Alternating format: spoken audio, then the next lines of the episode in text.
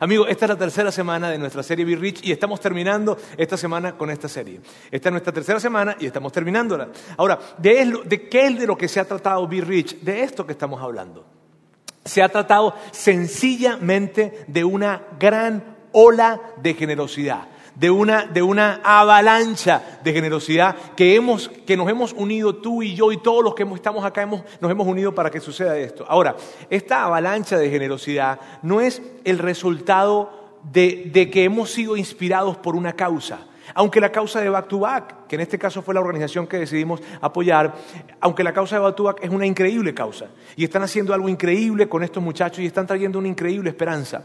Pero la razón por la que nosotros estamos respondiendo de esa manera, la razón por la que tú has respondido de esa manera, no ha sido porque te ha inspirado una causa, sino ha sido porque entendimos algo que el apóstol Pablo le escribió a Timoteo, un mensaje que él le dijo a Timoteo que por favor le llevara a la gente rica de este mundo. Y lo que hemos visto en esta serie ha sido que cuando nosotros vemos el destinatario que tiene ese mensaje que Pablo escribió, que es la gente rica de este mundo, cuando vemos ese destinatario, de inmediato creemos que, que no es para nosotros, que nosotros no, no somos la gente rica de este mundo. ¿Por qué? Porque no nos sentimos la gente rica de este mundo. Pero que no nos sintamos como gente rica no quiere decir que no seamos gente rica. De hecho, en la serie veíamos cómo la mayoría de las personas que están en este lugar forman parte del 1.88% de las personas con mayores ingresos en el mundo. Y puede que no te sientas como gente rica, pero eres gente rica. ¿verdad? Ahora, ¿por qué no nos sentimos? ¿Por qué no nos sentimos como gente rica? Ya les voy a decir por qué. Por un tema de margen. No nos sentimos por un tema de margen. Me explico. Entre entre más margen tenemos de lo que ganamos a lo que gastamos, más ricos nos sentimos.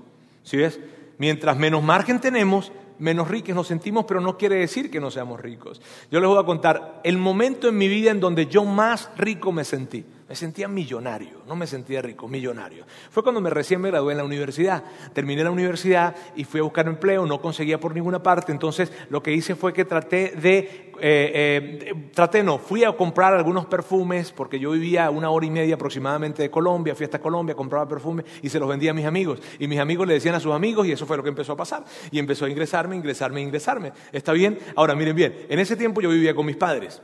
Entonces yo no pagaba renta, no pagaba hipoteca, no pagaba agua, no pagaba luz, no pagaba servicios, tenía un carro que me había regalado mi papá, por cierto, y gasolina, pues en Venezuela con un dólar tú ganas, en ese tiempo, en un dólar tú echabas 45 litros de gasolina.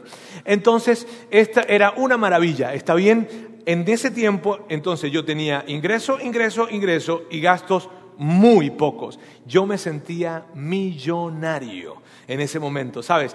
Y paradójicamente, pero fue el momento, o ha sido el momento en donde menos ingresos he tenido, pero fue el momento en donde más rico me sentía. ¿Por qué? Porque tenía más margen. ¿Cuál es la moraleja de esta historia? Consígase un buen trabajo y váyanse a vivir con sus papás. Y ya, bien. Ahora, miren bien, fíjense bien. Este, eh, eh, la, semana pasada nosotros veíamos lo siguiente, veíamos que, tenemos una tendencia. Y la tendencia que tenemos es, esto de, de migrar nuestra confianza hacia las riquezas. Hay, algo que sucede dentro de nosotros que no nos damos cuenta en qué momento, ni es una decisión que tomamos conscientemente, y eso es lo que decíamos la semana pasada, pero mudamos nuestra confianza o migramos nuestra confianza de Dios a las riquezas. Y si tú eres un seguidor de Jesús, seas cristiano, seas católico, si tú crees en Dios, si tú eres judío, si tú te criaste en un ambiente teísta, a ti te dijeron de pequeño que confiaras en Dios. A ti te enseñaron desde pequeño que necesitabas confiar en Dios. Y a lo largo de que pasó el tiempo, eh, eh, eh, en la medida que tú fuiste trabajando tal vez y ganando algo y comprando algunas cosas, sin darte cuenta, sin percibirlo, tu confianza empezó a migrar de Dios a las riquezas. Sin, sin, que tú hubieses tomado una decisión como tal, tu confianza empezó a mudarse de Dios, ese Dios que te dijeron desde pequeño que necesitabas confiar y que debías confiar y que podías confiar, empezó a mudarse a las cosas y a, las, y a las riquezas y a lo que tienes y a lo que ingresa. Entonces, y por esa razón en algunos momentos te sientes tan inseguro cuando no hay suficiente, entre comillas, suficiente. Pero eso fue algo que pasó y pasó en nuestra vida y es una tendencia que tenemos todos. ¿Por qué? Porque hay un supuesto que se levanta cuando, cuando empiezas a obtener ingresos e ingresos e ingresos. Hay un supuesto y el supuesto es el siguiente. Empezamos a creer que tenemos que comprar seguridad. Me explico debe haber un monto al que yo pueda llegar en donde yo me sienta seguro. Hasta que yo tenga este monto, yo me sentiré seguro. Eh, voy a comprar la seguridad, mi seguridad, la seguridad de mi esposa, de mis hijos, de mis nietos. Y cuando yo llegue a ese monto, yo voy a estar seguro. Y ese es el supuesto que nosotros tenemos. Y entonces, cuando eso sucede, hay algo que, que, resulta de ese comportamiento y es que empezamos a cerrar nuestros, nuestras manos para compartir con otros. Eso es lo que sucede. Y por eso el apóstol Pablo le escribe a Timoteo esa carta en donde es un mensaje para la gente rica y le está diciendo, cuidado, cuidado con esta tendencia. Y entonces les escribe ese mensaje y es lo que hemos, hemos visto en esta serie. Y el mensaje es este, vamos a leerlo juntos. Adviérteles a los ricos de este mundo que no sean orgullosos ni confíen en sus riquezas, porque es muy fácil perder todo lo que se tiene. Al contrario, diles que confíen en Dios, pues Él es bueno y nos da todo lo que necesitamos para que lo disfrutemos. Y eso es lo que veíamos la semana pasada y nos deteníamos en cada una de esas pequeñas, pequeñas frases y empezábamos a hablar de lo que significaba y lo que estaba detrás de esto. Y al final de la semana pasada terminamos nuestro, nuestro domingo dando una declaración, una declaración de confianza, una declaración en donde decíamos, óyeme, sí, ya entiendo, entiendo que no debo dejar que mi confianza migre, que tengo que confiarle en Dios. Y entonces lo que hacíamos era que dábamos una declaración al final de la semana pasada y era esta la declaración.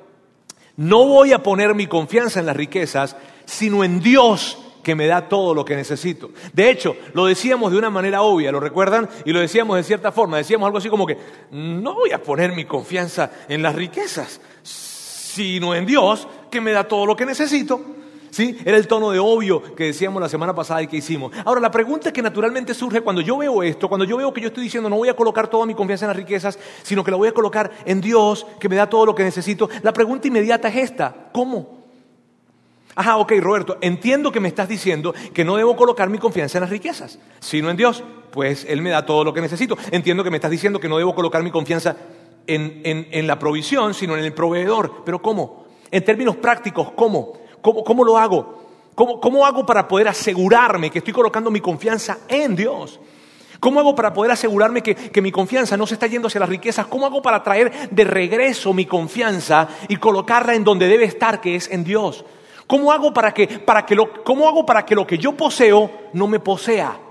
¿Cómo hago para asegurarme que mi confianza está realmente puesta en Dios e independientemente que sea lo que sea el día de mañana, venga lo que venga el día de mañana, yo tengo la seguridad de que yo podré enfrentarlo por la razón de que yo estoy colocando mi confianza en Dios? ¿Cómo hago para tener esa seguridad? ¿Cómo haces para tener esa seguridad?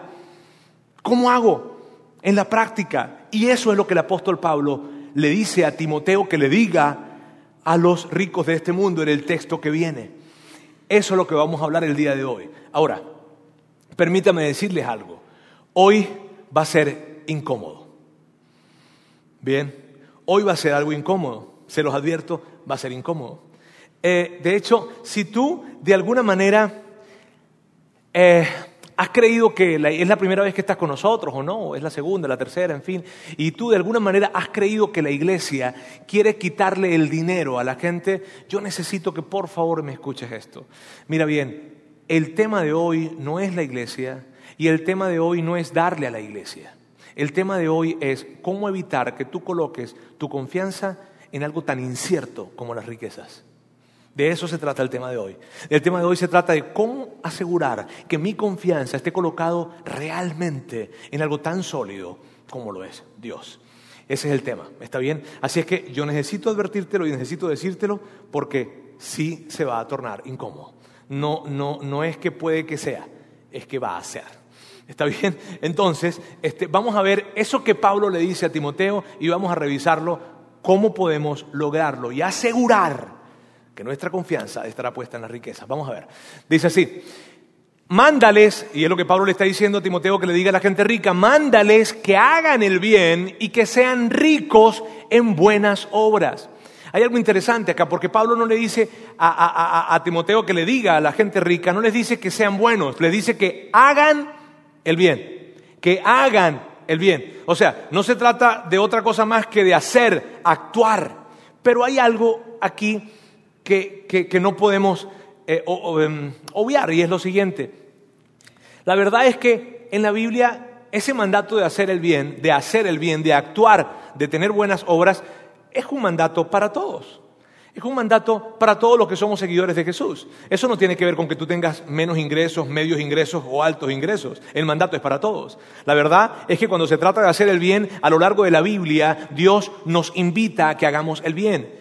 Sin embargo, Pablo le está hablando aquí a la gente rica. Y entonces, ¿cuál es la diferencia entre eso que dice la Biblia para todos y, este mandato de Pablo para la gente rica? La diferencia está donde dice que sean ricos en buenas obras. ¿Qué significa eso? Significa lo siguiente, ya yo sé que a todos se les ha dicho que hagan el bien, pero ustedes necesitan hacer mucho más. Esa es la diferencia. La diferencia es, mira, tú necesitas hacer el bien por encima del promedio. Ya, ya, ya, ya yo sé, y Pablo dice, ya yo sé, ya yo sé que, que, que, a través de la Biblia, a través de todas las enseñanzas que hay en la Biblia, te hablamos y les hablamos a todos de que hagan el bien, pero cuando se trata de la gente rica, necesito decirte algo, tú tienes que ir por encima del promedio. Tú tienes que elevarte por encima del promedio y necesitas ser rico en buenas obras, o sea, hacer muchas buenas acciones. Ahora, hay una implicación aquí, y una implicación que yo no quiero que perdamos de vista. Esta es la implicación. ¿Qué necesito para hacer el bien? ¿Qué necesito para hacer mucho bien? Tiempo. Eso es lo que necesito. Porque para actuar, para, para, actuar en favor de otra persona, lo que va a consumir es de tu tiempo. Y para actuar mucho en favor de otra persona, lo que significa es que va a consumir mucho de tu tiempo. Me encanta la forma en cómo Pablo lo, está colocando acá. ¿Por qué? Porque amigos, este mensaje es para la gente rica. Y lo que, Pablo está, lo que Pablo entendía y que definitivamente entendía muy bien es lo siguiente. En la medida que tú tienes más dinero, tienes más tiempo. Y en la medida que tienes más tiempo, tienes más oportunidades. El tema es, el tema es lo siguiente, que en la medida que tienes más dinero y en la medida que tienes más tiempo, tú tomas ese tiempo para gastarlo en ti mismo. Eh, eh, y no, mira, no, no, no, tiene que ver con que, no tiene que ver con que tú no, no, no, no, no tienes que hacer un hobby o, que no, o, que, o, que, o que no tienes que hacer lo que te gusta, no. Pero Pablo, Pablo sabía que esta es una tendencia y entonces Pablo le advierte a la gente rica de este mundo y le dice, miren bien amigos, ustedes van a tener más dinero y como van a tener más dinero, van a tener más tiempo y cuando tengan más tiempo, su gran tentación va a ser esta, usarlo en ustedes mismos. Ustedes no se van a detener a preguntar, ah, qué padre que tengo más tiempo, ah, tengo más tiempo para ayudar a otros. Esa no va a ser su tendencia. Su tendencia va a ser, tengo más tiempo para usarlo en mí mismo. Y Pablo lo sabía, y como lo sabía, él dice, cuídense, tengan cuidado con respecto a esto. Y la advertencia de Pablo es la siguiente, amigos. La advertencia de Pablo es siempre que tienen más, van a querer gastar más. Siempre que tienen más dinero, van a querer gastar más dinero. Siempre que tienen más tiempo, van a querer gastar más tiempo, pero van a querer gastarlo en ustedes. O sea, cuando hay un puentecito aquí, en esta ciudad, por pequeñito que sea, pequeñito o grandote, cuando hay un puentecito, ¿qué hacen ustedes cuando ven un puente? Que se acerca un puente. ¡Ah! ¡Ay, qué bueno! Voy a tener más oportunidad para servir en la iglesia. ¡Ah, qué bueno! Voy a llamar a Back to Back para decirles que tengo un fin de semana más largo para servir.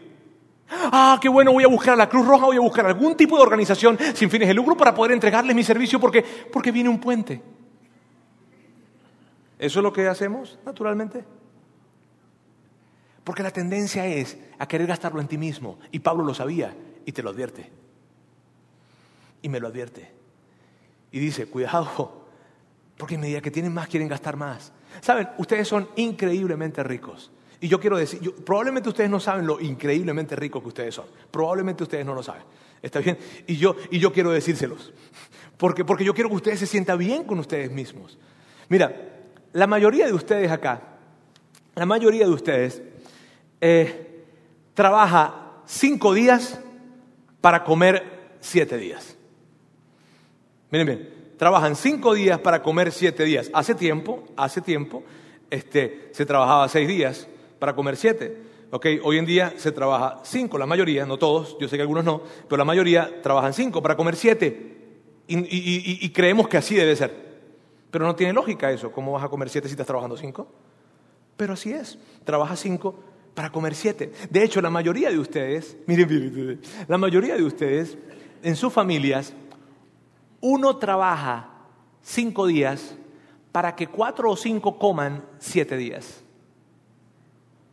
Imagínate los ricos que somos. somos ahora, no, no se lo estoy diciendo para que se sientan mal, se lo estoy diciendo para que se sientan bien y digan, wow, si es verdad. Porque en algún momento creímos que tenemos que trabajar cinco días solamente. ¿Y por qué? ¿Quién dijo eso? Ahora miren bien, somos extraordinariamente ricos. Somos extraordinariamente ricos, trabajamos cinco días para comer siete. Y muchos trabajan uno y comen cuatro y cinco. Somos extraordinariamente ricos. Ahora, eso es lo que Pablo de alguna manera estaba queriendo decirnos. Y el gran mensaje y el punto clave de lo que estamos tratando de hablar ahora es el siguiente. Todos los que tenemos extra, tenemos una responsabilidad extra. Todos. Todos lo que tenemos extra, tenemos una responsabilidad extra. Y cuando Pablo está diciendo, óiganme, hagan el bien y sean ricos en buenas obras, lo que está diciendo es algo, hey, tú tienes más, por lo tanto tú tienes una responsabilidad mayor. Y la razón por la que tú tienes, escúchame, la razón por la que tú tienes no es para que tú estés mejor, la razón por la que tú tienes más es para que des a otros. Y amigos, yo no sé en qué momento nosotros hemos perdido de vista esto, pero en algún momento inventaron una teología absurda de que la razón de tener más es para que yo esté más porque Dios me ama tanto. La razón de tener más es para poder ayudar más a otras personas. Y es lo que Pablo está diciendo. Ahora, Pablo continúa, y esto es lo que dice Pablo.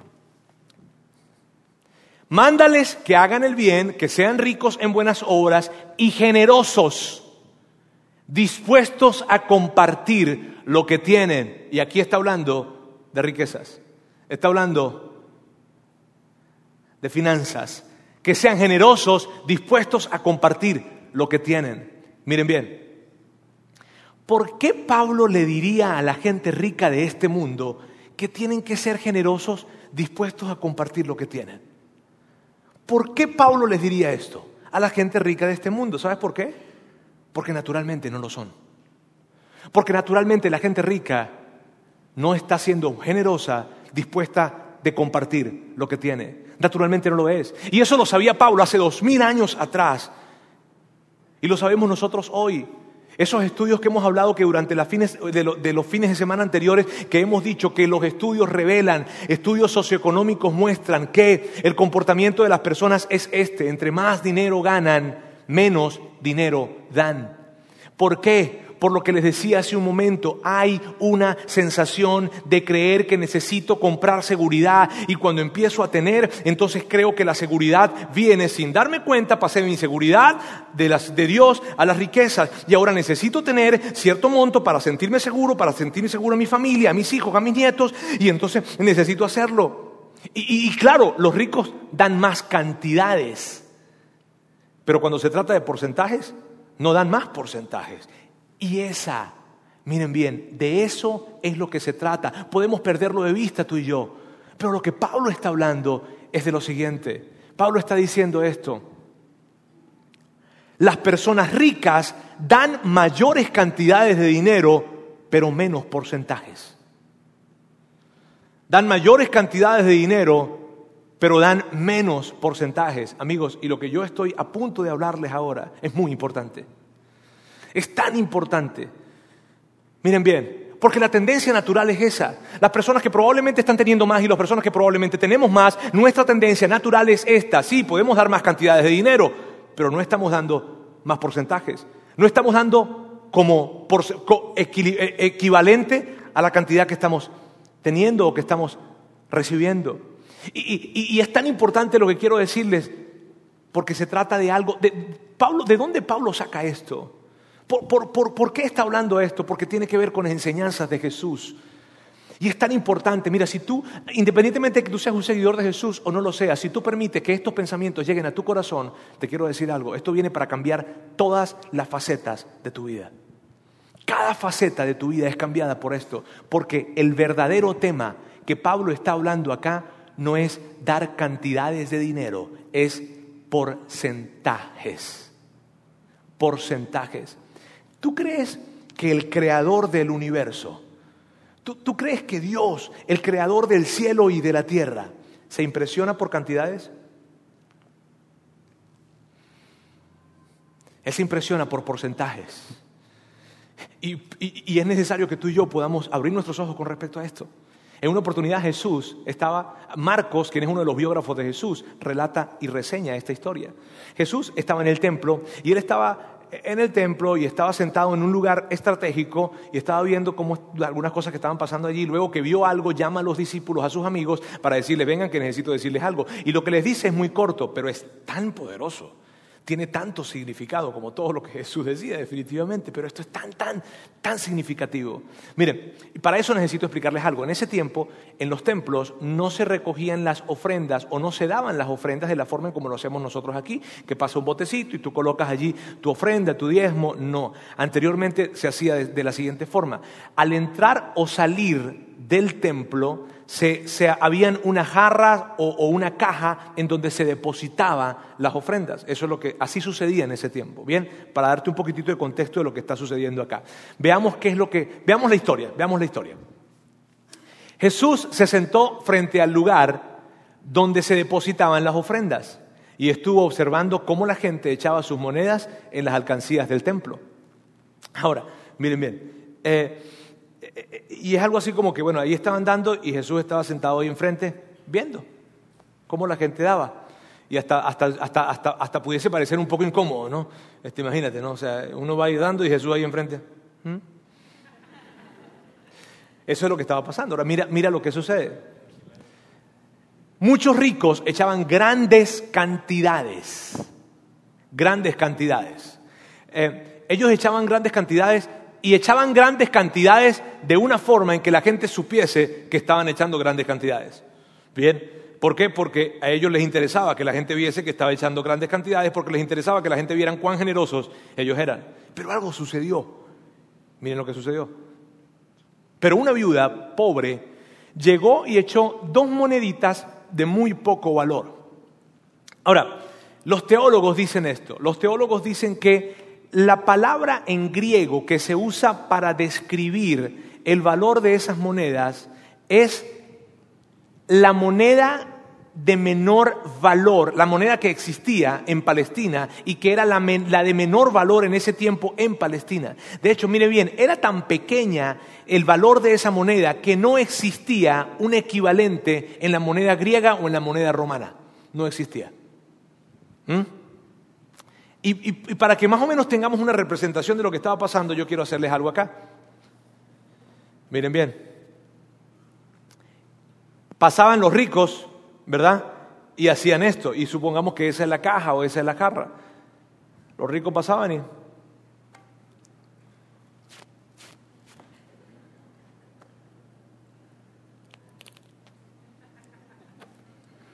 Y echaban sus cantidades. Y eso es lo que pasaba. Ahora, la viuda hizo esto.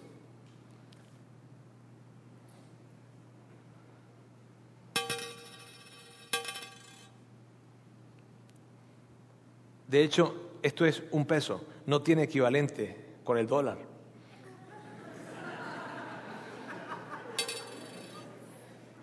Ahora miren bien, esto era lo que estaba sucediendo. Tú acabas de ver una representación de lo que estaba sucediendo y lo que Jesús vio. Y luego de que Jesús ve esto, Él nota algo y dice, wow, necesito darle esta enseñanza a mis discípulos. Y por eso los llamó.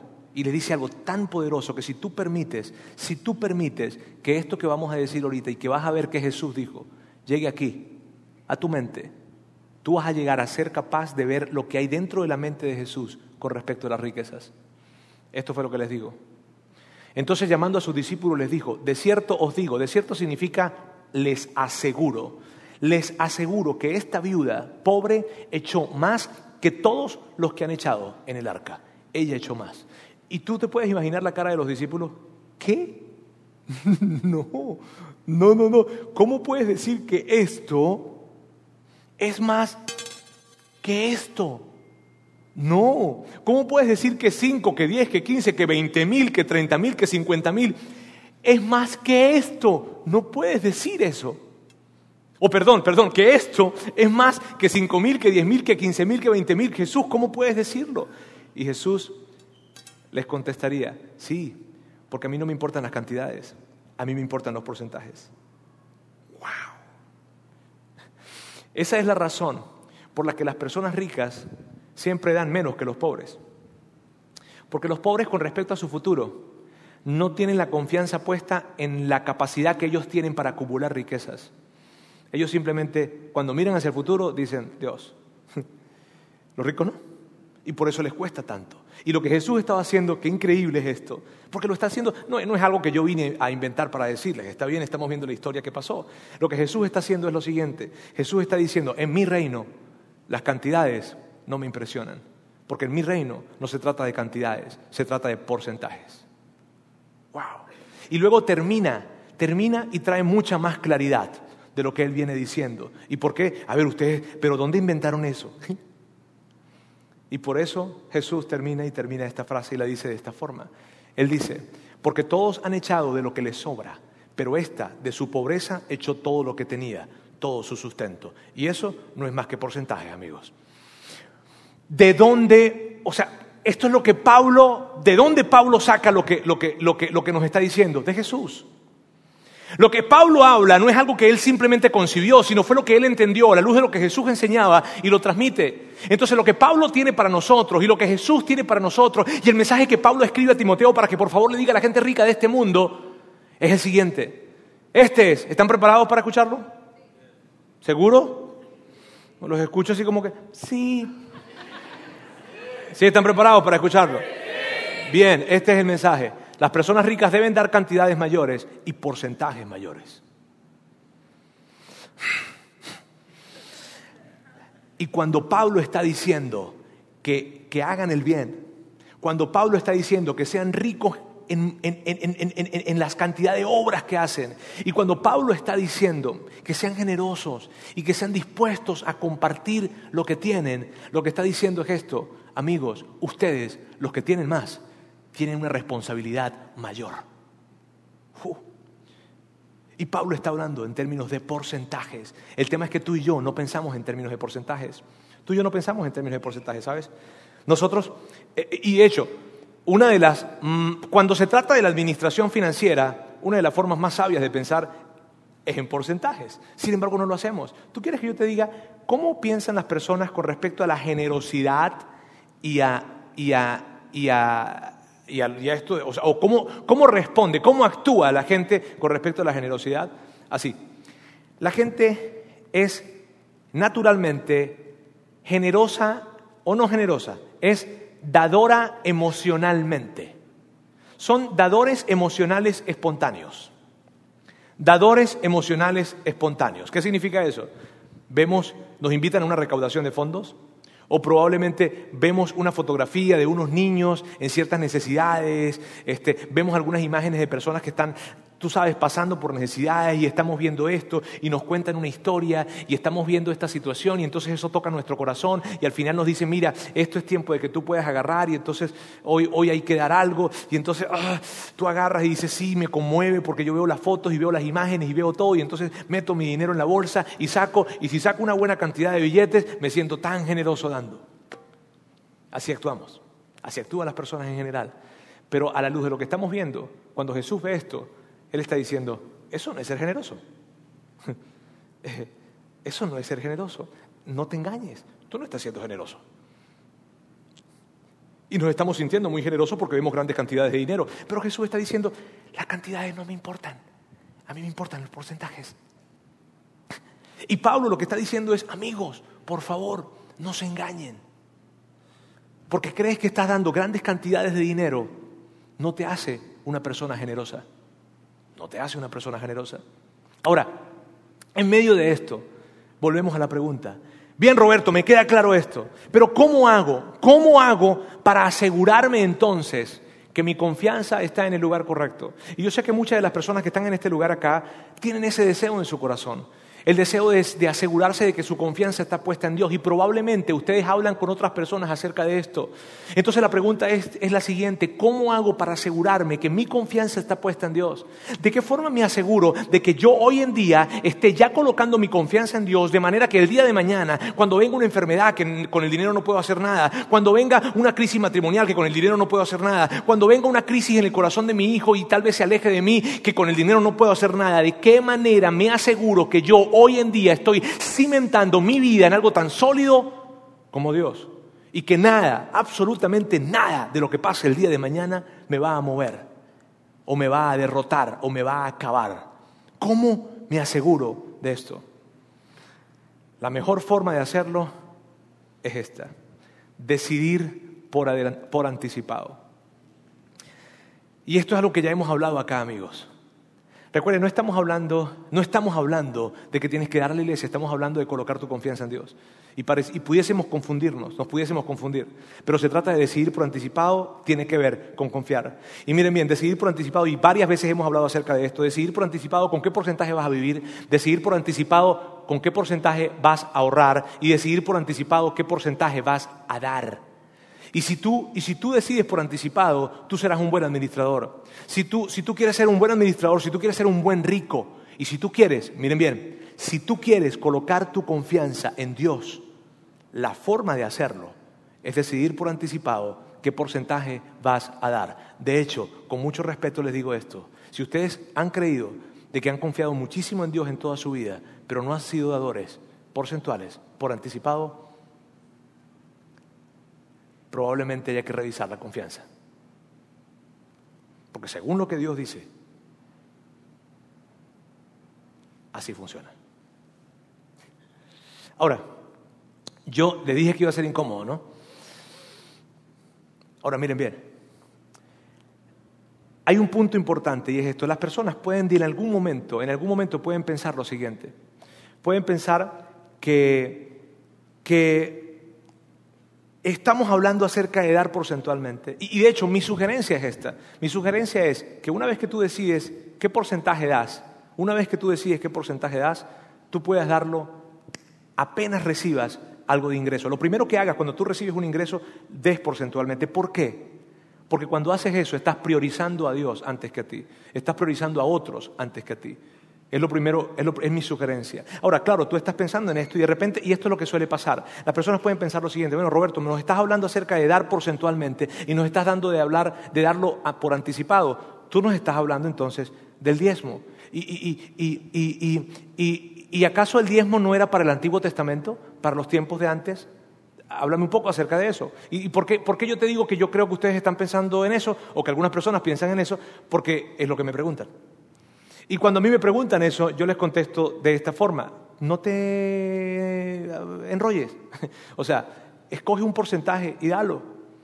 No te, no te hagas bolas con que esto, con que lo otro, en fin, escoge un porcentaje y dalo.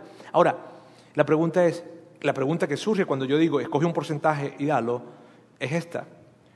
¿Cuánto? ¿Cuánto porcentaje doy? ¿Cuánto? Y, y, hay una referencia, claro que hay una referencia. Y cuando tú ves en el Antiguo Testamento hay una referencia, los teólogos están de acuerdo en que los, los israelitas al menos el 23% de sus ingresos daban. Habían dos diezmos que se daban todo el tiempo, todos los años. Había un diezmo que se daba cada tres años. Y esto no es una clase de, teología acerca del diezmo. Pero quiero que sepas que hay, sí hay referencias acerca del dar. En el Nuevo Testamento Jesús le dice a los judíos de ese tiempo que sigan dando lo que estaban dando. Y de hecho se muestra cómo las personas vendían propiedades y las compartían con otros. O sea, hay claramente unas referencias. Ahora, la referencia definitivamente que se presenta en la Biblia es el diezmo, el 10%. Si la referencia es el 10%, yo les animaría a aquellas personas que no lo han hecho, que no lo han hecho, que no son dadores porcentuales, yo les animaría que empezaran con un 5%. Que empezaran con un 5% y que decidieran de antemano, daremos un 5%. Y que en el tiempo puedan crecer esa cantidad de porcentaje hasta un 10% al menos. Miren, yo les confieso algo, para mí esto es muy fácil. Y es sumamente fácil porque desde pequeño me enseñaron a hacerlo. Desde que yo estaba pequeño de seis años, mi mamá me daba 10 bolívares o 10 monedas, ¿verdad? Y yo tomaba una moneda y la colocaba para Dios. Eh, eh, así es que inclusive, mira, inclusive cuando fui creciendo y yo no hacía eso, sentía que Dios me iba a castigar. ¿Está bien? Sí, yo creía, uy, si yo no doy esto, seguro Dios me va a castigar. Y no funciona así, la verdad. Pero en la medida que crecí, entendí la dicha de dar. Y cuando mi esposa y yo nos casamos, entonces dijimos, tenemos que escoger con qué porcentaje vamos a vivir. Y dijimos y pensamos que el 10% probablemente teníamos que estirarnos un poco más. Y entonces decidimos que el 12% era era un porcentaje bueno para entregar. Y cada vez más estamos buscando maneras y oportunidades de poder dar más, pero al menos el 12% vamos a estar comprometidos en dar. Ahora, les digo, para mí es fácil. Y es fácil porque así me fui formado. Y yo entiendo que puede ser difícil para ti, yo entiendo que puede ser difícil para ti. Y, de hecho, mira, si por alguna razón tú puedes estar pensando de que nosotros, la iglesia, nosotros queremos algo de ti, yo no quiero que tú vayas a pensar eso, porque nosotros no queremos algo de ti, nosotros queremos algo para ti. Si tú no confías en el liderazgo de este lugar o sencillamente no quieres darlo en este lugar, no importa, ve y dalo en otro lugar, pero por favor, dalo. No dejes de darlo.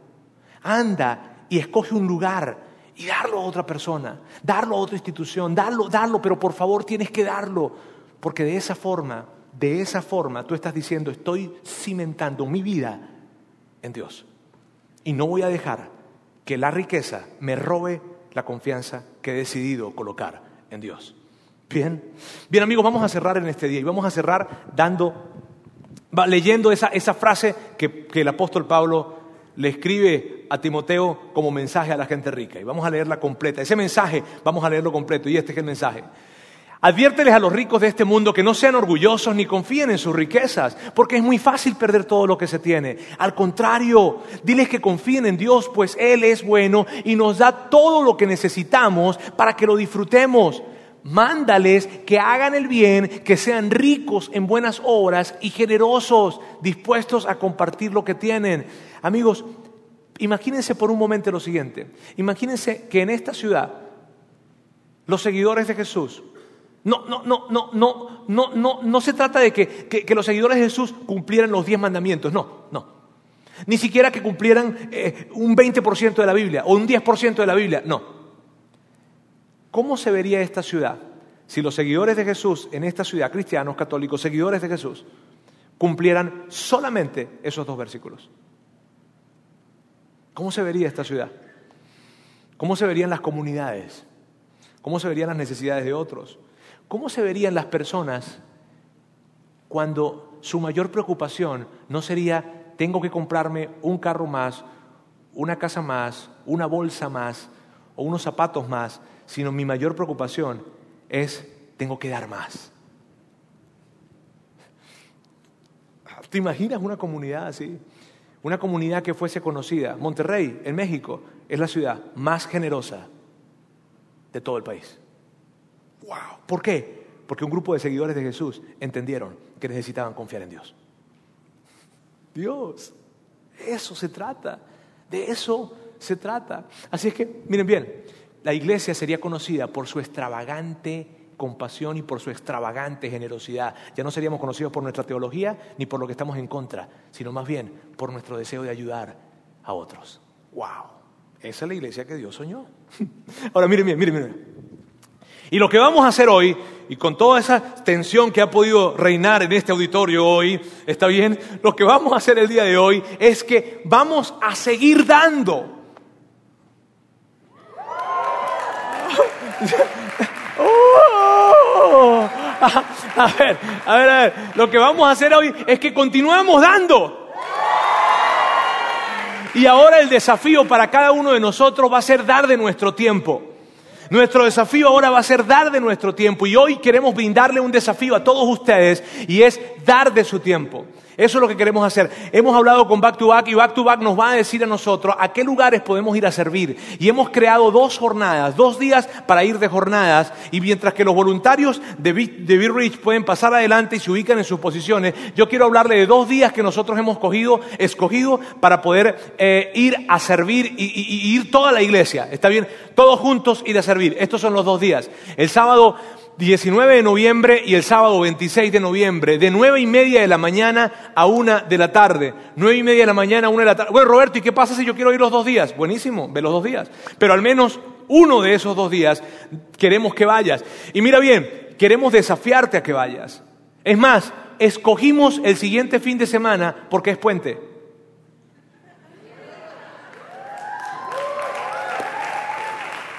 Y es una excelente oportunidad para servir.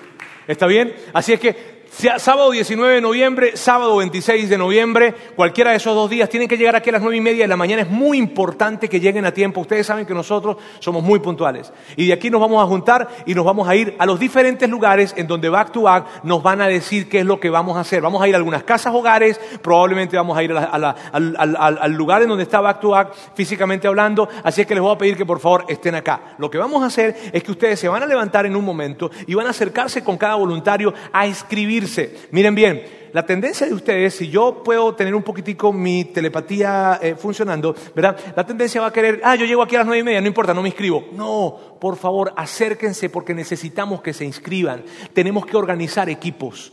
¿Está bien? Entonces necesitamos que ustedes pasen adelante. Ellos necesitan tomar algunos datos que son muy importantes para poder hacer una excelente logística y movilizarnos todos en esta ola de generosidad. Bien, así que yo les voy a pedir por favor que se levanten, que se coloquen en pie y que hagamos algo. Hagamos algo que hicimos la semana pasada. Vamos a hacer esa declaración en donde estamos realmente diciendo, voy a colocar mi confianza en Dios, no voy a ser tan loco ni tan tonto como, colocar, como para colocar mi confianza en las riquezas. Bien, lo vamos a decir, va a aparecer aquí eso en pantalla lo vamos a decir juntos con fuerza a la cuenta de tres y luego de esto vamos a salir a formarnos para dar nuestros datos porque estamos locos por dar. Estamos locos por dar. Estamos locos por ser generosos. Estamos locos por ser compasivos. ¿Está bien?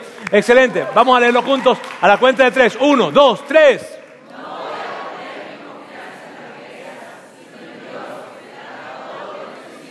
Vamos.